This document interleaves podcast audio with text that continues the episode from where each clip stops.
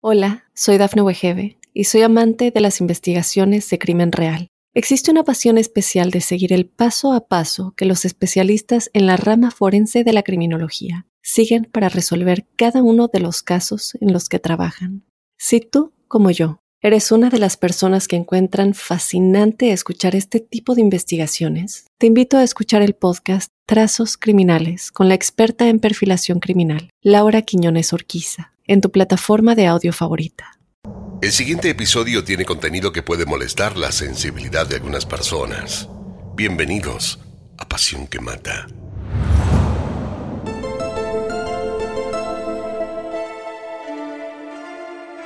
Una infancia infeliz, abusos sucesivos, una carta que llevó a un crimen y dos niños muertos. Esto es Pasión que Mata una producción original de Óyenos Audio, en donde analizamos los asesinatos más terribles, las historias de celos, engaño, abandono y ambición que llevaron hasta la locura a sus protagonistas. En el episodio de hoy hablaremos de Susan Lay. Soy Fabián Carabajal. Bienvenidos.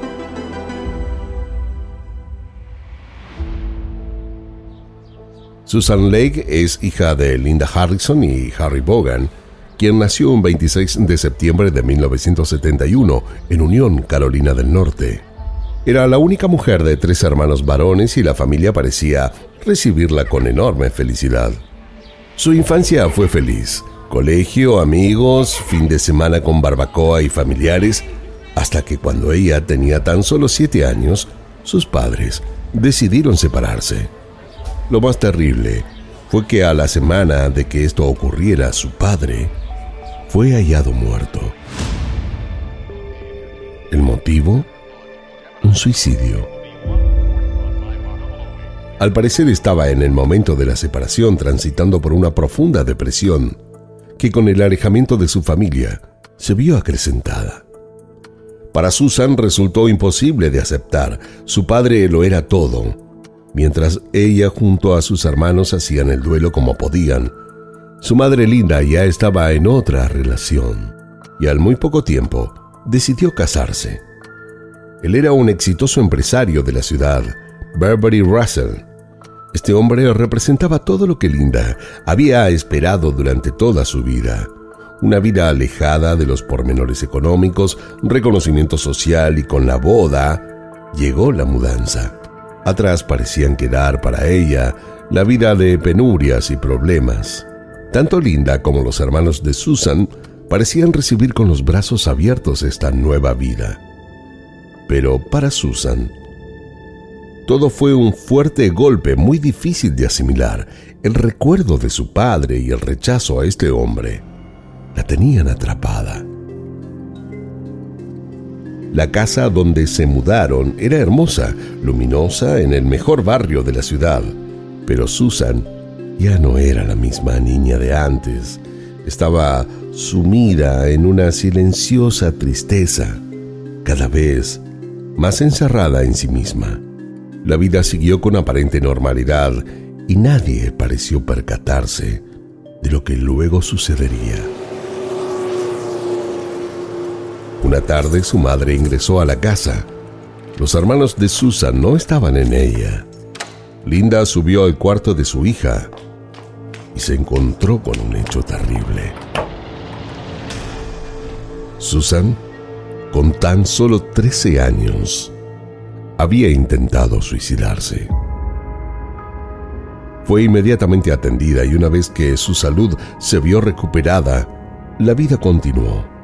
Linda no le dio la debida importancia, no preguntó ni se involucró en los motivos que habían llevado a su hija a querer quitarse la vida. Todo lo redujo a problemas propios de la edad, como si Susan lo hubiera hecho como una forma de querer llamar la atención. Jamás tuvo en cuenta que su ex marido se había suicidado y el impacto que esto podría haber tenido en la vida de Susan. O simplemente pensar en que la niña podría estar atravesando otras cuestiones. Prefirió hacer que nada había ocurrido y seguir adelante, explorando todas las oportunidades felices que conllevaba su nueva vida marital. Susan intentó sobreponerse como pudo, pero lo cierto es que ella tenía una profunda pena, la que disimuló como pudo, demostrándole a los demás que ella estaba bien. Tanto hizo que llegó a ser una estudiante destacada, líder en su grupo de amigos y siempre mostrándose dispuesta a participar en las actividades que le proponían en la escuela como una forma de escapar de la casa. Sin embargo, nada estaba bien. Algo estaba escondiendo, algo que la estaba devorando por dentro.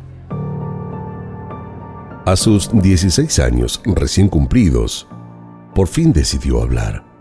Una mañana, se dirigió sola hasta una oficina de los servicios sociales. Allí radicó una denuncia. Susan estaba siendo abusada hacía años por el nuevo esposo de su madre y sin que aparentemente nadie lo supiera. Luego de esto en su casa se vivió un verdadero infierno. Su madre, lejos de apoyarla y brindarle toda la contención que la situación ameritaba, eligió culparla, enojarse con ella y hasta castigarla. Su madre estaba furiosa con ella. ¿Cómo podía haber ventilado intimidades semejantes? ¿Quién se creía que era ella para arruinarle de semejante manera la vida a todos? Para Linda, su vida se derrumbaba en sus narices. Su estatus peligraba fuertemente frente a la terrible acusación de su hija. La presión de la familia fue intensa y el abuso acallado, tanto que Susan nunca más habló del tema y todos intentaron seguir la vida tal y como había sido hasta ese momento. Pero en algún momento tanto dolor y maltrato estallarían esa familia se había convertido en una bomba de tiempo. Igualmente su madre miró para otro lado y pudo hacer junto a su esposo como que nada había ocurrido. Cuando Susan cumplió 17 años, decidió salir a buscar trabajo, convencida que esta sería la puerta que le permitiría entrar en la vida adulta y así poder lograr independencia para salir del horror familiar se presentó a cuanta entrevista de trabajo encontraba y finalmente logró conseguir un puesto de cajera en Winn-Dixie, una importante cadena de supermercados. Ella estaba feliz con lograr su independencia y pronto por su capacidad y disposición se convirtió en la encargada del lugar. A los meses, no solo tenía plata y un trabajo estable, sino que además se había enamorado. Susan estableció un vínculo cercano con un compañero de trabajo. Su nombre era David Smith. El noviazgo entre ellos parecía sólido. Eh, compartían salidas, cenas, cine. Sin embargo, Susan, a escondida de todos, incluido David, mantenía una relación sexual con un hombre casado que también trabajaba con ellos en la tienda. Este vínculo prohibido duró unos meses hasta que Susan quedó embarazada. Cuando se lo contó a su amante, él no solo no reconoció ser el padre de su hijo, sino que además terminó la relación de inmediato, tratándola con mucho desprecio y alejándose de ella para siempre.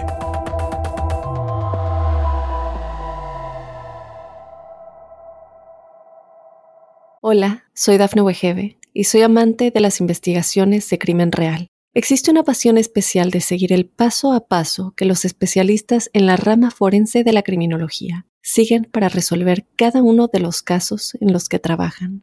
Si tú, como yo, eres una de las personas que encuentran fascinante escuchar este tipo de investigaciones, te invito a escuchar el podcast Trazos Criminales con la experta en perfilación criminal, Laura Quiñones Orquiza, en tu plataforma de audio favorita. Susan sintió que estaba sola y no tenía más opción que abortar. Y con mucha tristeza fue lo que hizo. Luego de la intervención en la clínica, Susan estaba muy triste.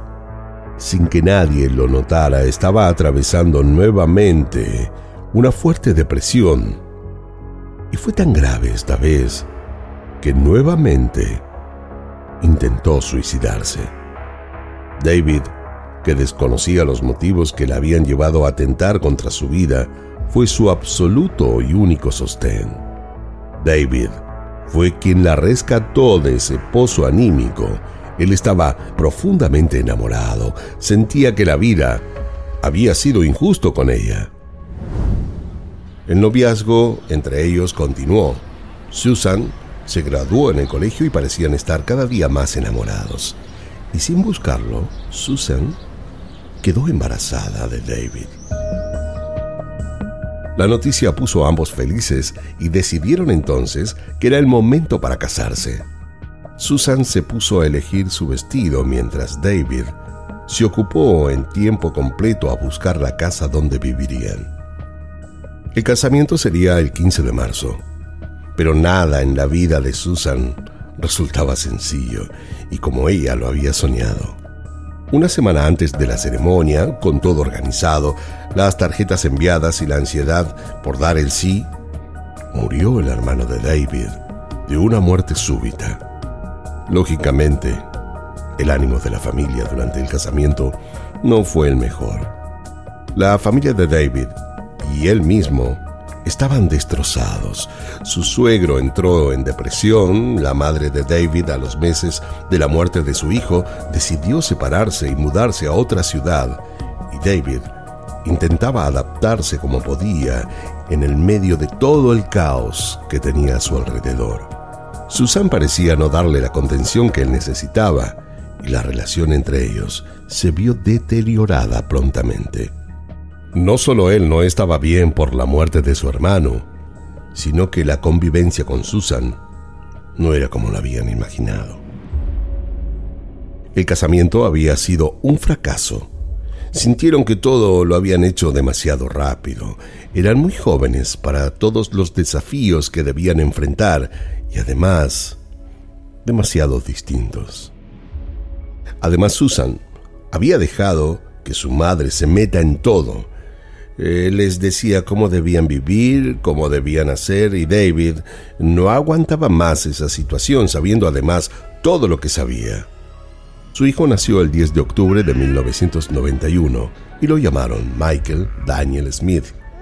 La alegría por el recién llegado duró poco y justo cuando Michael cumplió un año, ellos no encontraron más remedio que separarse pensaron que tomar una distancia los obligaría a repensar el vínculo, a ver las cosas desde otro lugar, y los meses siguientes fueron de idas y vueltas, intentos de reconciliación y fracasos. En diciembre del mismo año, Susan le dijo a David que estaba embarazada. Y en el medio de esta situación confusa fue que volvieron a vivir juntos. Pensaron que la llegada de un nuevo hijo sería una bendición y apostaron nuevamente a la familia. El 5 de agosto de 1993 nació su segundo hijo, Alexander Tyler Smith, pero en septiembre del año siguiente volvieron a separarse. Susan ya tenía 23 años, un divorcio y dos hijos. Sentía que su vida debía dar un vuelco y para eso debía dejar de trabajar con su exmarido. Se puso a buscar otro trabajo, fueron meses de muchas entrevistas, hasta que finalmente consiguió un puesto en Concern Products, una empresa textil de la ciudad. Al inicio su trabajo era en ventas, pero como le sucedió en Winn-Dixie, Ascendió rápidamente y en poco tiempo fue nombrada como asistente ejecutiva del presidente de la compañía, G. Carey Finlay. Pero Susan parecía no aprender las lecciones y todo era como un gran bucle de repetición en su vida. Susan se enamoró perdidamente de Tom Finlay, un diseñador de 27 años que además de trabajar con ella, era el hijo de su jefe. Y si bien parecía sentir que ella era muy diferente a su madre, tenían muchas cosas en común. Ambas se dejaban deslumbrar por la riqueza y la buena vida. Tom era un joven despreocupado, lleno de privilegios, buen amante, simpático, guapo y que además parecía tratarla muy bien. Él era el joven codiciado por todas las chicas de la ciudad y al poco tiempo comenzaron a salir.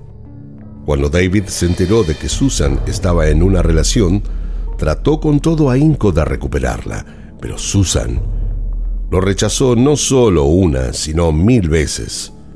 Le dejó bien en claro que no lo quería más en su vida. Hasta en cierto punto fue agresiva con él.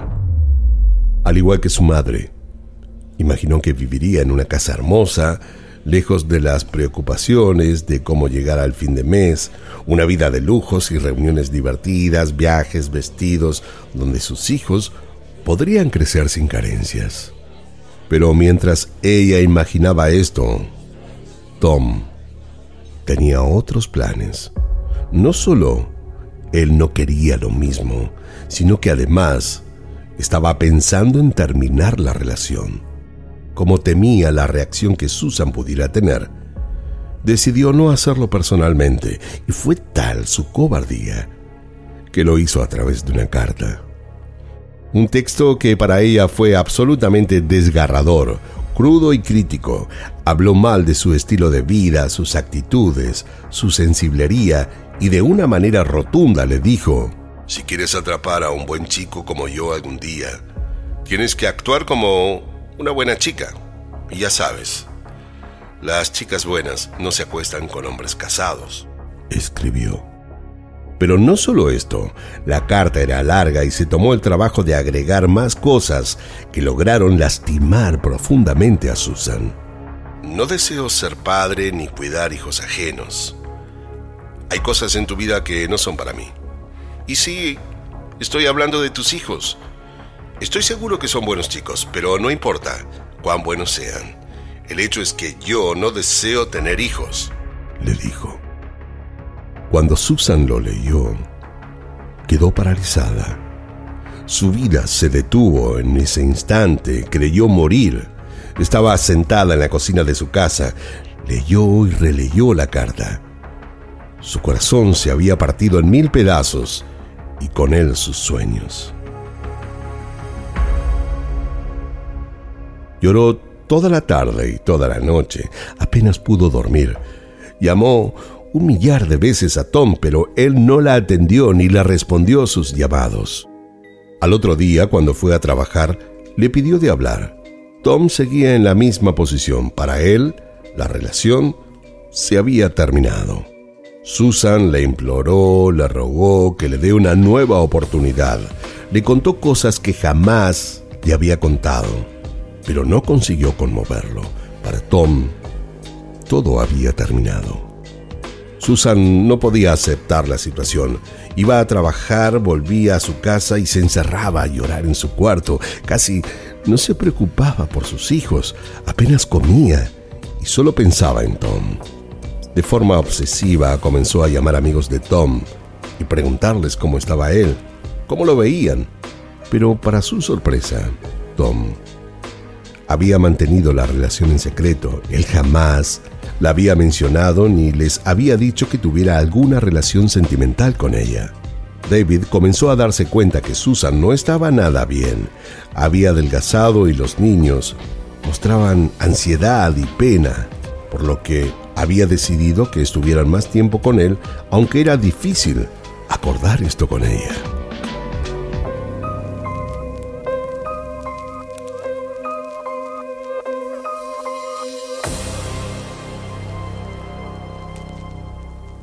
Hola, soy Dafne Wegebe y soy amante de las investigaciones de crimen real. Existe una pasión especial de seguir el paso a paso que los especialistas en la rama forense de la criminología siguen para resolver cada uno de los casos en los que trabajan. Si tú, como yo, eres una de las personas que encuentran fascinante escuchar este tipo de investigaciones, te invito a escuchar el podcast Trazos Criminales con la experta en perfilación criminal, Laura Quiñones Orquiza en tu plataforma de audio favorita. La noche del 25 de octubre de 1994, los niños estaban con Susan. Ellos dormían luego de haber cenado todos a las 8. Susan fue al cuarto y los despertó. Era otoño y hacía un poco de frío. Los niños al ver su madre se alegraron y le tiraron los brazos con mucho amor. Estaban calentitos y arropados. Pero ella los levantó sin colocarles abrigo alguno y los subió a su auto Mazda Bordeaux, que estaba estacionado en la puerta. Los sentó en el asiento de atrás de protección y los ató con el cinturón de seguridad.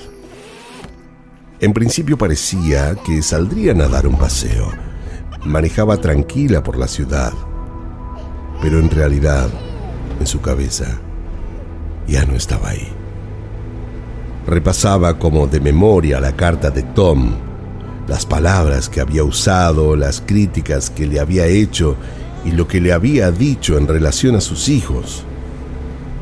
Mientras ella pensaba en esto, uno de los pequeños ya se había quedado dormido en el asiento de atrás. Susan apenas se dio cuenta. Ella se estaba volviendo loca y solo tenía en su mente ideas repetitivas sobre Tom y ella. Dio vueltas por la ciudad hasta que en un momento pegó un giro con el auto y tomó un camino rural que terminaba en el lago John D. Long. Frente al lago estacionó el vehículo. Se quedó mirando a sus hijos. Uno dormía y el otro la miraba con su cara enternecida pensando que tal vez se bajarían a jugar. Lo que sigue a continuación resulta demoledor. Susan siguió mirando a sus hijos. No se movió en ningún momento del asiento de adelante. Tampoco los abrazó o los besó. Encendió el motor de vehículo. Estacionó el auto en la rampa de los botes. Sacó el cambio. Quitó el freno de mano y se bajó.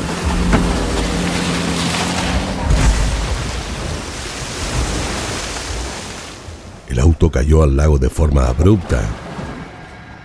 A los cinco minutos ya había desaparecido. El auto se había hundido en la profundidad del agua con sus hijos pequeños atrapados en el asiento de atrás. La muerte de sus hijos fue para Susan el principio de todo. Ella ahora se sentía libre de poder estar con Tom. Asesinar a sus hijos era el costo que había tenido que pagar y lo había hecho con gusto. En ningún momento se arrepintió. No retuvo la imagen de sus dos pobres pequeños hijos mirándola por la ventanilla del auto mientras caían al agua. Solo pensó en lo feliz que sería con Tom.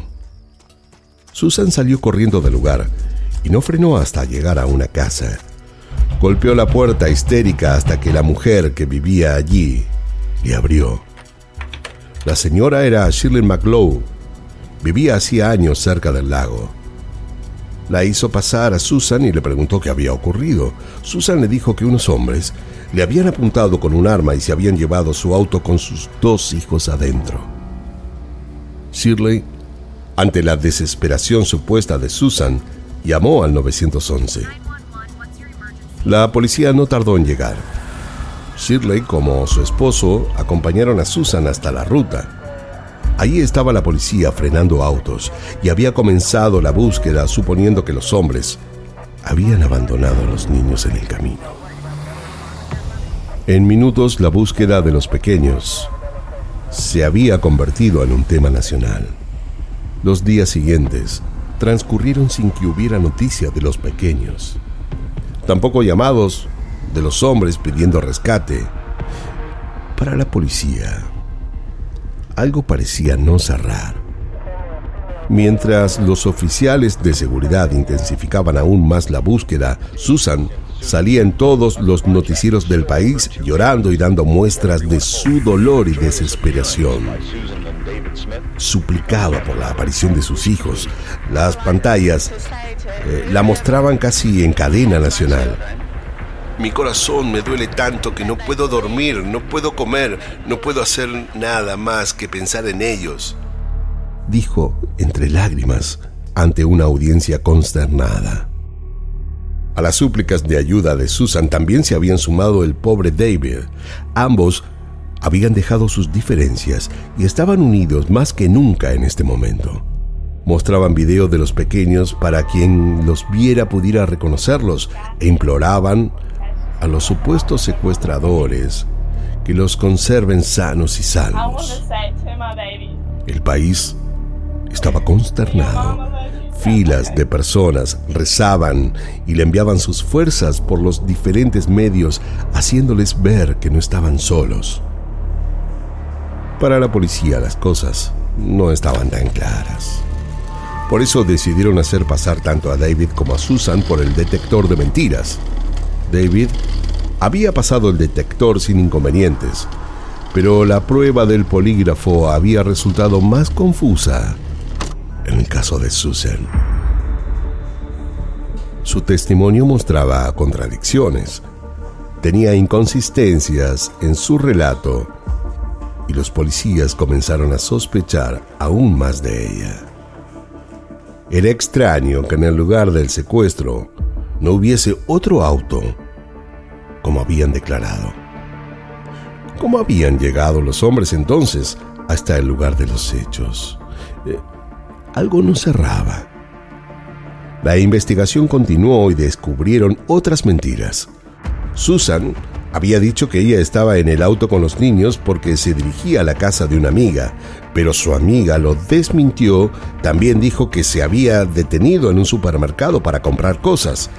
Pero no solo nadie la había visto, sino que tampoco había quedado registro de ella en las cámaras de seguridad.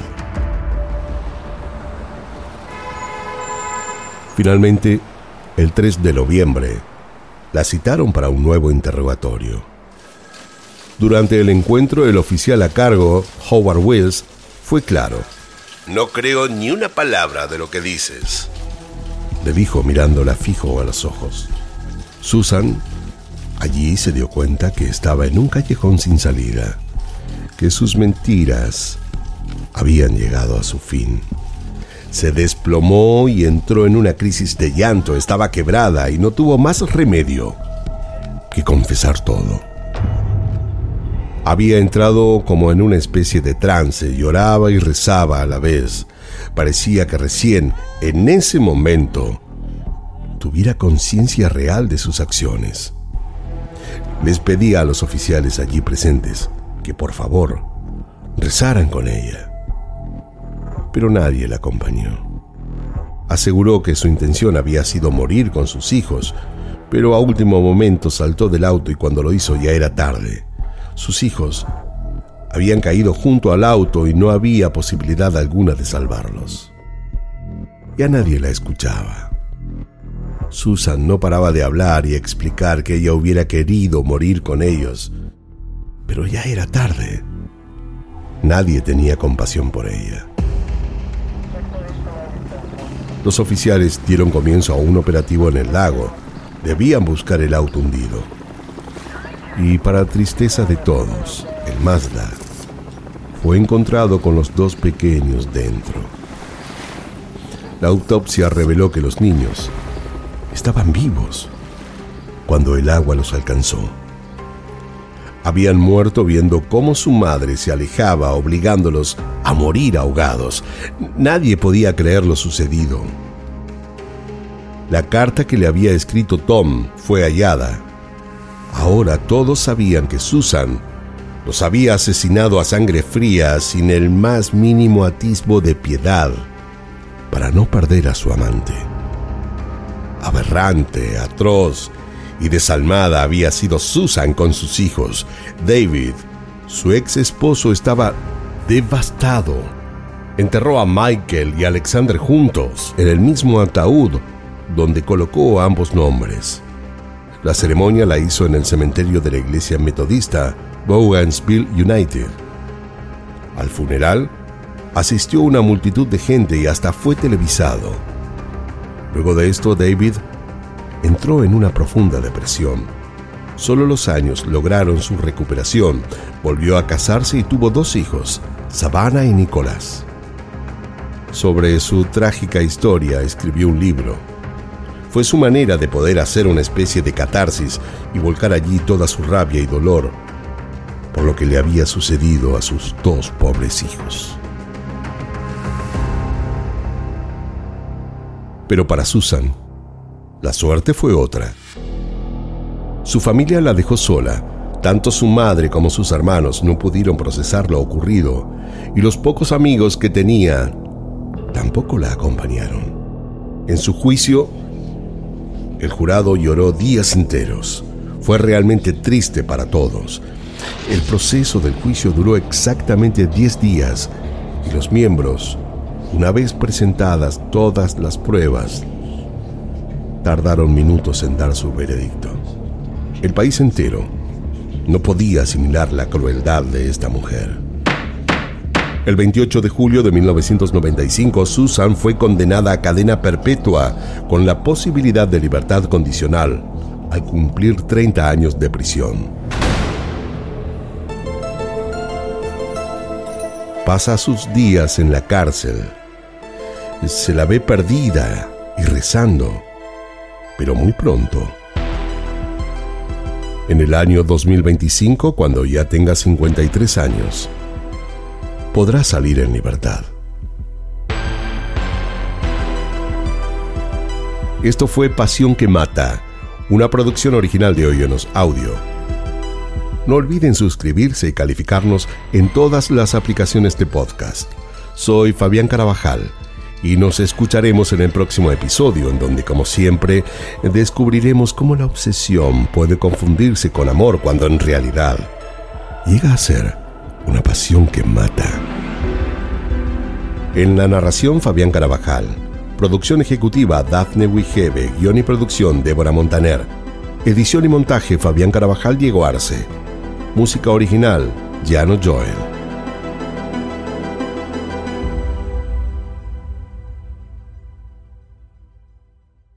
Hola, soy Dafne Wegebe y soy amante de las investigaciones de crimen real. Existe una pasión especial de seguir el paso a paso que los especialistas en la rama forense de la criminología siguen para resolver cada uno de los casos en los que trabajan. Si tú, como yo, eres una de las personas que encuentran fascinante escuchar este tipo de investigaciones, te invito a escuchar el podcast Trazos Criminales con la experta en perfilación criminal, Laura Quiñones Orquiza en tu plataforma de audio favorita.